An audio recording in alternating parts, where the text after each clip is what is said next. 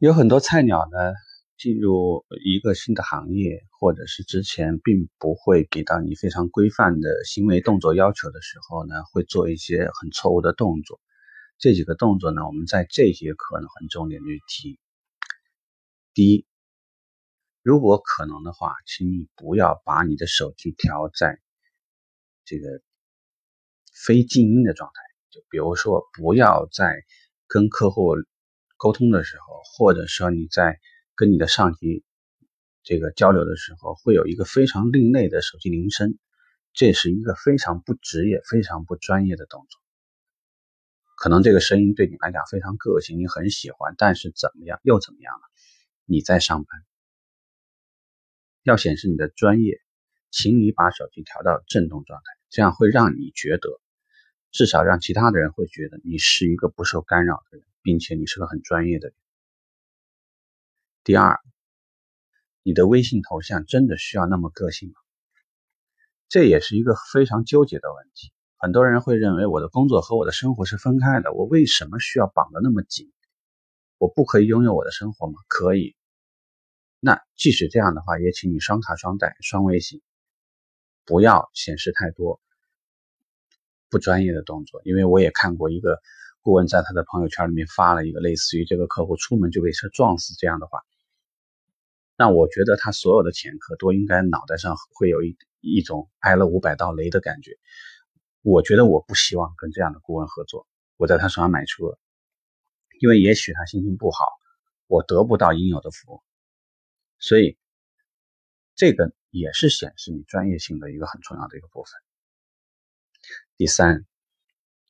能不能随时拿出名片夹？能不能随时拿出一个本儿？能不能随时给我拿出测算的表格？你是不是需要浪费我一堆的时间去找那些试乘试驾的表单？还是你有大量的内容放在了你的这个展页的夹子里头？可能那个展页夹现在不在你手上，但是你至少走过去就能拿回来。所以呢，一个顾问在我面前是不是因为穿着的问题？我其实在前面很。很早的章节里面已经讲过了，我们在这讲的是你的整个的行为和你的动作，还有匹配的一个道具，最基本的道具。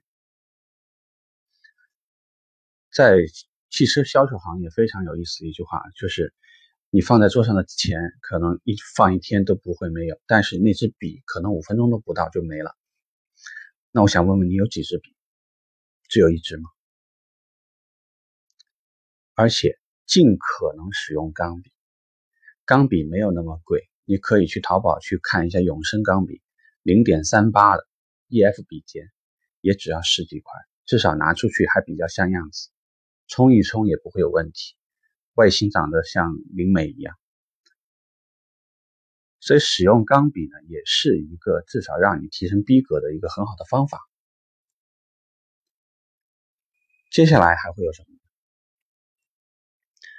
有人喜欢转笔，请你不要再做这个动作，这个会分散客户对于你说的话题的注意力。不要抖脚，抖脚会把你自己整个的人的气场会抖散。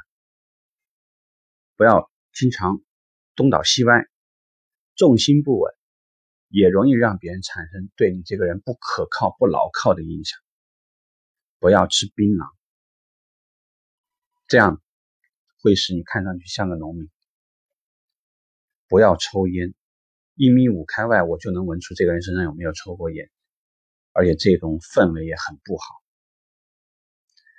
大家如果有一个期待，是未来的时候你会朝着一个看上去过得很体面的生活这个方向去走的话，你会发现。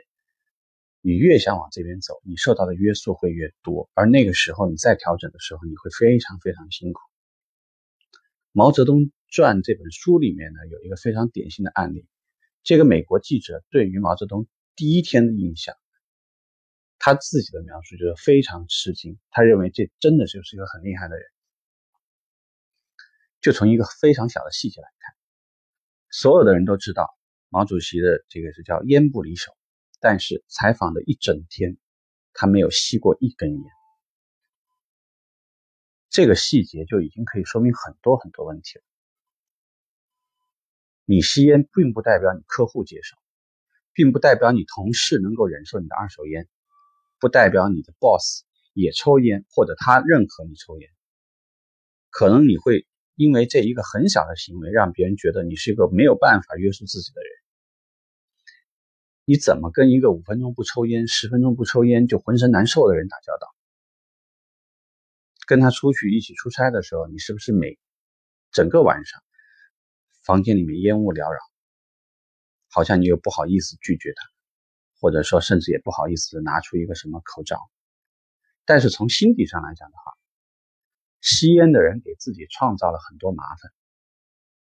如果你喜欢吃水果，也请你不要把那些味道很重的水果带到公司去，或者呢，像一个小孩子一样吃吃辣条，经常呢这个嫌食堂的菜不好吃，然后去点一些外卖，这一些小动作绝对会害死你。希望每一个。入职的人员，因为之前有可能你是在一些约束不太大的企业，也许就刚刚是从学校出来，并不知道社会上其实是会有很多规矩的。这些规矩的拟定是什么样的原因？简而言之，现在产品跟产品的同质化已经非常严重，很多的内容都非常相似。那么我们拼的是什么？拼价格吗？如果说真的给一个好价格，你把车卖出去。那我可以少请你一个，让保洁大姐也可以做，保安的师傅也能做，需要你干什么？所以更多的其实拼的是客户体验，拼的是我们综合的一些服务给到客户的附加价值，其中还有非常大的一个份额，拼的就是你销售顾问，你的能力、你的引导、你在跟客户建立的沟通、你在创建的这种专业。